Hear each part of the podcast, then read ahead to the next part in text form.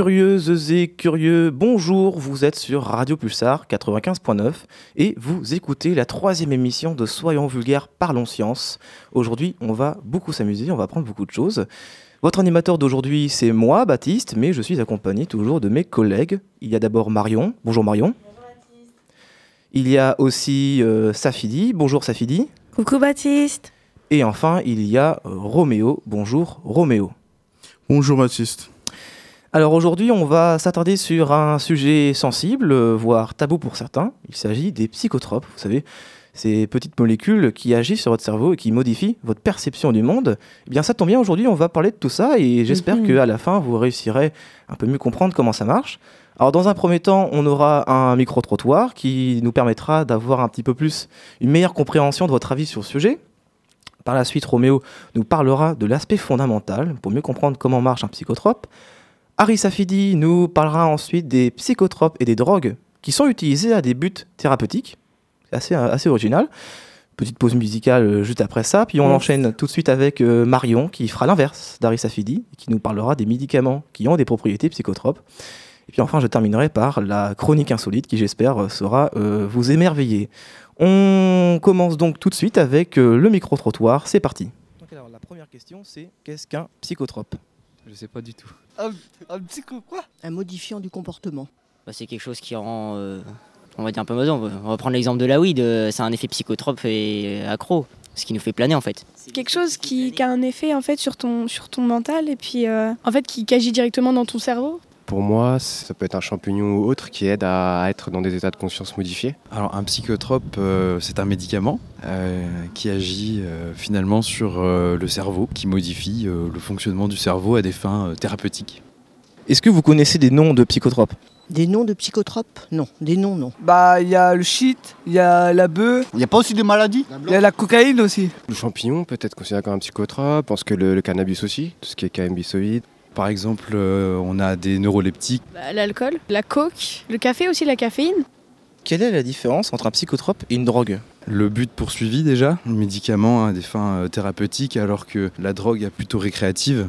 la, différence doit être mince, mais elle n'est pas pour nous en tant qu'usagers, mais plus pour les politiques, on va dire. Les effets sont pas les mêmes, je pense. Je pense qu'une drogue, c'est quelque chose dont on se rend accro nous-mêmes. C'est l'addiction qui rend un psychotrope euh, sous le nom de drogue.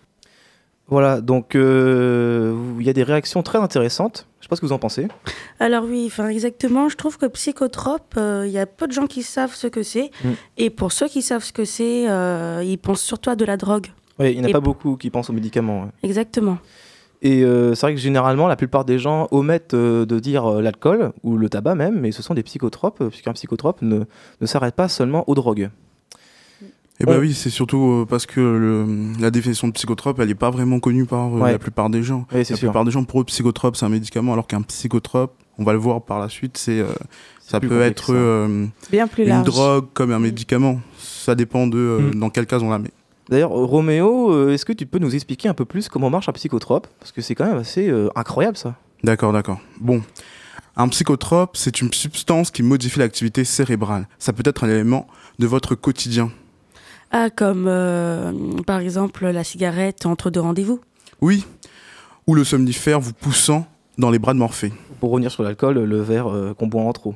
Oui, bref, vous l'aurez compris, cette substance agit sur notre cerveau depuis la nuit des temps. Car même si les scientifiques se chamaillent sur la date précise de la première utilisation, ils sont d'accord sur l'aspect universel de leur utilisation. Et oui, ils sont utilisés par l'humanité depuis au moins 100 000 ans avec Jésus-Christ. C'est loin, peut-être même très loin pour vous. Alors voici quelques exemples. Saviez-vous que l'alcool était déjà produit par les Égyptiens durant l'Antiquité, vers 4000 ans avant Jésus-Christ?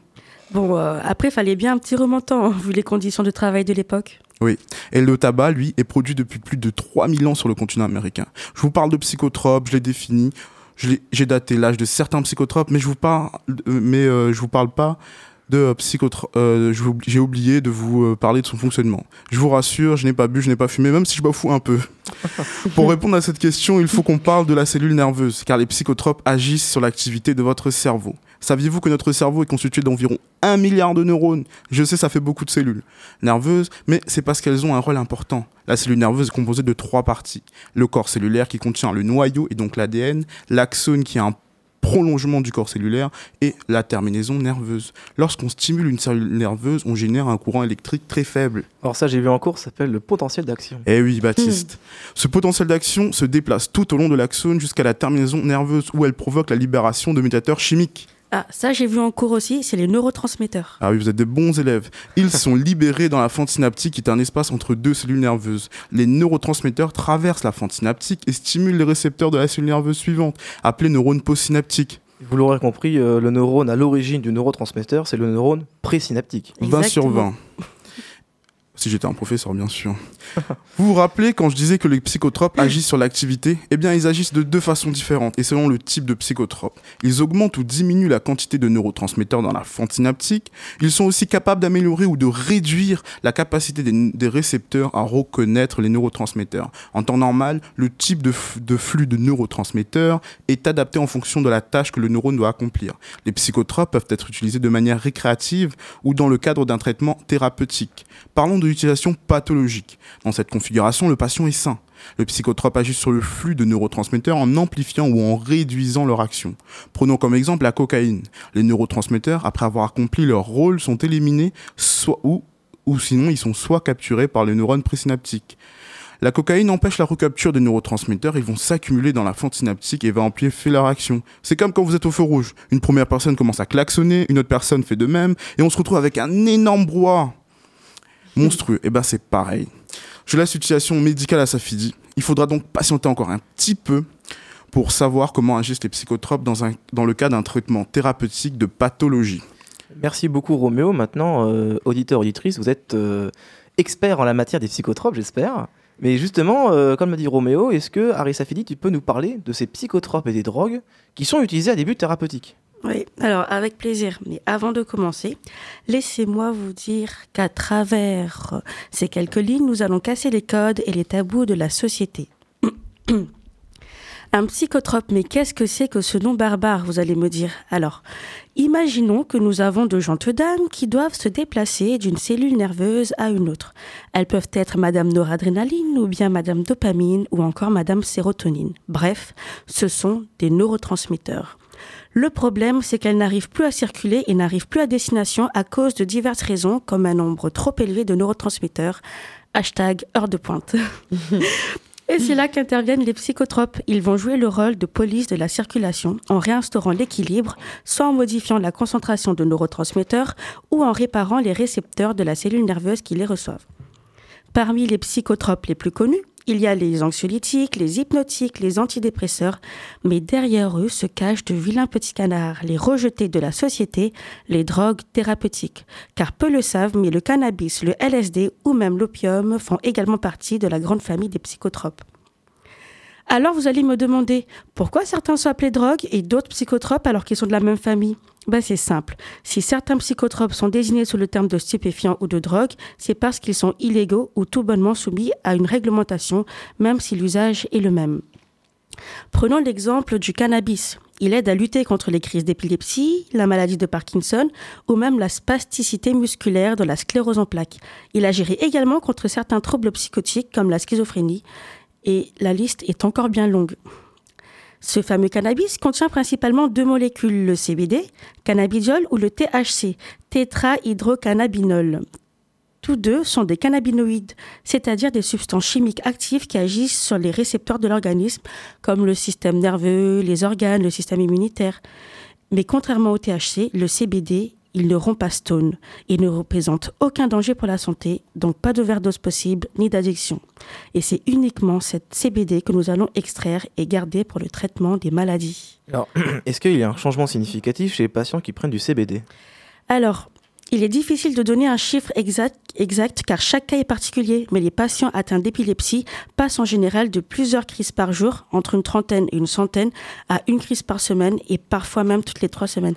C'est te dire à quel point c'est efficace. Et dans cette démarche, dans cette même démarche pardon, en 1943, des propriétés psychédéliques ont été découvertes dans la LSD. Alors, excusez-moi parce que le nom est un peu compliqué, c'est la diéthylamide de l'acide lysergique. Les psychiatres parlent d'une molécule miracle pour la santé mentale qui a fait ses preuves dans la psychose, la schizophrénie et la paranoïa.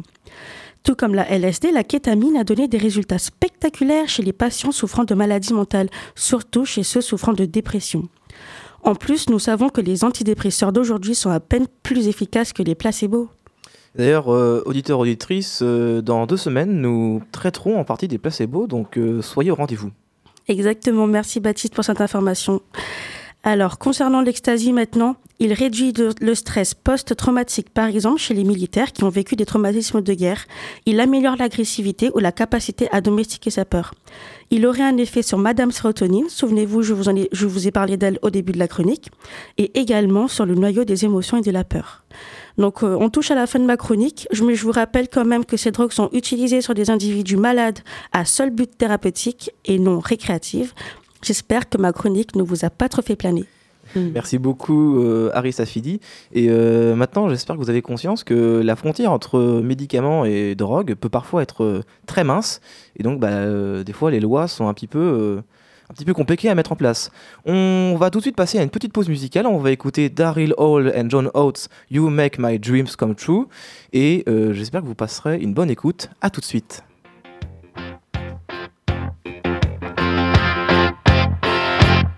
What I want,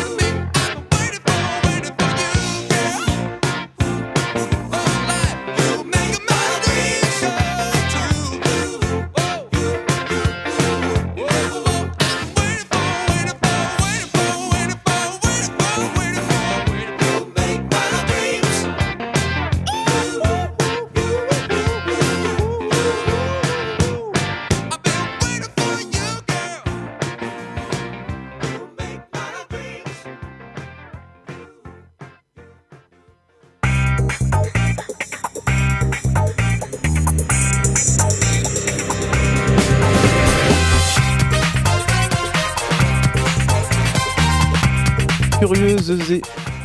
Curieuses et curieux. Curieux. Curieuses et curieux, vous êtes de retour euh, sur euh, Radio Pulsar 95.9 et c'est toujours la troisième émission On est de. toujours en musique. Oui, toujours en musique. Euh, C'est la troisième émission, toujours de Soyons vulgaires, parlons science, sur les psychotropes. Vous venez d'écouter Daryl Hall et John Oates, You Make My Dreams Come True. Et on va tout de suite passer à Marion, qui, à l'inverse d'Ari Safidi, va nous parler des médicaments qui ont des propriétés de psychotropes. Est-ce que tu peux nous, éclairer là-dessus, s'il te plaît? Ouais, nous allons voir ensemble plusieurs médicaments psychotropes, comme les somnifères, les anxiolytiques, les neuroleptiques. Euh, ces noms ne sont pas inconnus pour la plupart d'entre vous, mais voyons précisément leur action ensemble. Les somnifères, appelés aussi hypnotiques, sont des médicaments inhibiteurs de l'éveil et de la vigilance. Ils ont donc un effet sédatif. Est-ce que tu peux nous rappeler, Marion, ce que ça veut dire sédatif? Ouais, bien sûr. C'est important que tout le monde comprenne bien ce terme parce qu'un sédatif, c'est une substance qui a une action dépressive sur le système nerveux central. Alors, les somnifères sont prescrits en cas d'insomnie et provoquent un sommeil normal, c'est-à-dire conservation des cycles de sommeil. Il faut toutefois faire attention car en traitement prolongé, certains d'entre eux sont susceptibles de provoquer des dépendances. Ensuite, voyons les anxiolytiques ou tranquillisants mineurs. Sont comme le nom l'indique des substances destinées à combattre, à combattre pardon, l'anxiété et le stress. Ils sont sédatifs mais à plus forte dose que les somnifères. À dose normale, ils entraînent une somnolence qui les rend incompatibles avec la conduite d'un véhicule. Vous savez, là, il y a les petits... euh, Hmm. les petits euh, comment on appelle ça Ah, je vois les petites vignettes euh, Exactement, orange, jaune, rouge, etc. Exactement, c'est ça. Tout comme les somnifères, ils peuvent induire une dépendance en traitement prolongé. On y trouve principalement les benzodiazépines. C'est pas facile comme nom. Alors, et finissons ensemble avec les neuroleptiques ou tranquillisants majeurs. Ce sont des médicaments utilisés pour traiter les psychoses, la schizophrénie, les états maniaques, etc. Ils sont sédatifs et provoquent une inhibition psychomotrice, c'est-à-dire une indifférence au monde extérieur. Mais il faut savoir qu'ils ont également un certain nombre d'effets indésirables tels que la somnolence, les mouvements anormaux ou incontrôlés, euh, l'hypotension, une prise de poids ou un développement de la poitrine chez l'homme, etc. Plusieurs familles de substances sont classées parmi les neuroleptiques. On a les phénothiazines, les buto... Les, les buto... Rophénone, pardon. Scrabble, les- ça fait mal, ça. Ah, c'est surtout quel but, tu vois, les buts. oh. pas mal la blague. Pas mal, on aime bien. Et les benzamines. Bon, bref, il existe également depuis peu les neuroleptiques dits atypiques qui apportent des solutions thérapeutiques innovantes dans les psychoses. Merci beaucoup, Marion. Et euh, c'est vrai, c'est- Avec plaisir. on, on- on- on retourne là-dessus, mais c'est vrai qu'encore une fois, la, mé- la- la frontière entre médicaments et, et drogue, elle est vraiment mince et euh, c'est souvent, confondue. hein. Euh, oui, tu En veux tout- dire quelque chose, Mar- En tout cas, ça doit soulager quand même beaucoup de personnes. Oui. Oui, d'ailleurs, tu disais la frontière euh, est mince. Euh, dans la société, euh, les psychotropes, euh, ils sont mal vus, ils ont une mauvaise Mm. réputation due à leur euh, la dépendance qu'ils entraînent. Et c'est assez triste parce que, euh, au-delà de ça, il y a des individus malades à qui ça sert beaucoup et pour qui c'est très efficace. Après, ça dépend. C'est pas tous les psychotropes qui euh, entraînent une dépendance, par contre. Hmm, oui, là, c'est psychotrope, c'est un terme quand même très large. D'ailleurs, en parlant de psychotrope, moi, je vais vous parler d'un psychotrope en particulier. C'est une molécule chimique aux effets stimulants. Il s'agit d'un alcaloïde, la méthylthéobromine. Ouh, ça fait peur. Vous en avez sûrement déjà consommé a plusieurs reprises, peut-être même sans le savoir. Et personnellement, j'assume euh, y être accro. Les plus chimistes d'entre vous euh, doivent sûrement sourire. Je parle de la caféine. Comme quoi, avec quelques mots compliqués, tout peut vite devenir terrifiant. Mais alors, la caféine, qu'est-ce que c'est? Il s'agit d'une molécule aux propriétés énergisantes, vous le savez sûrement, mais pas que, puisqu'elle accélère aussi le rythme cardiaque et entraîne des phénomènes de miction. Vous fait aller plus vite aux toilettes, en somme. Euh, elle peut aussi entraîner des phénomènes d'accoutumance, voire de dépendance, et ça peut aller très très loin, puisque après avoir consommé régulièrement du café, euh, l'accoutumance arrive, et donc c'est-à-dire qu'il vous en faut plus pour avoir les mêmes effets. On passe donc d'une tasse le matin à trois tasses par jour. Il y a même des effets de sevrage si on tente de décrocher, avec maux de tête, nausées, anxiété, irritabilité. C'est le café loupé du matin, vous avez sûrement connu ça. Et au passage, la différence entre addiction et dépendance, c'est que la dépendance peut être contrôlée par la raison, pas l'addiction, qui vous fait croire que le psychotrope est vital pour vous. La caféine peut être retrouvée dans de nombreuses boissons, le café entre autres, mais pas que. Il y a aussi le thé, le guarania et même le chocolat, il y en a un petit peu. Mais bon, les publicitaires n'osant pas forcément marquer caféine parce que ça fait peur, ils préfèrent utiliser les mots théine ou guaranine, mais bon, ça, ce n'est que du marketing, c'est strictement la même molécule. Quelle arnaque Eh oui, bah, je le fais pas dire, mais bon, c'est ça le marketing. Alors, malgré tout, c'est souvent au café qu'on pense qu'on parle euh, de la caféine. En même temps, c'est une, une boisson qui est assez, euh, assez intime chez l'homme. Et d'ailleurs, au passage, une petite anecdote euh, par rapport au café qui me tient à cœur.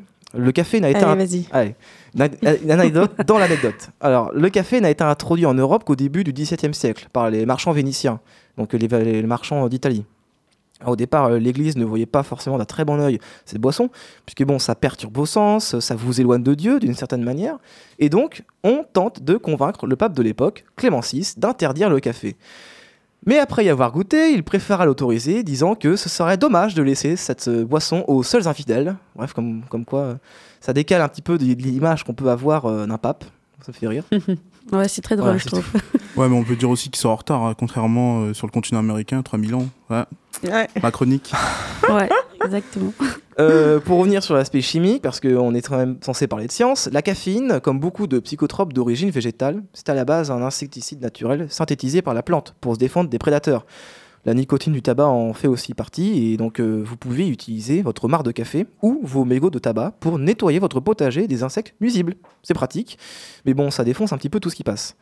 Mais alors, nous, la caféine, on la boit parce que c'est marrant, mais ça montre bien qu'il y a quand même beaucoup de différences entre les êtres vivants, hein, puisque un insecticide, comme la caféine, peut être consommé par un humain sans trop de soucis pour la santé.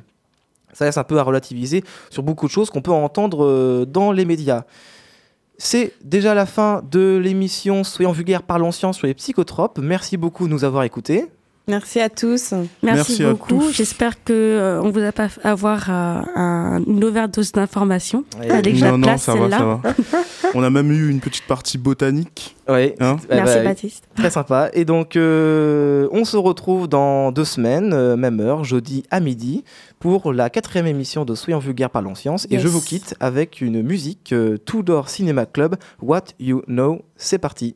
Bonne journée tout le monde. Bonne journée.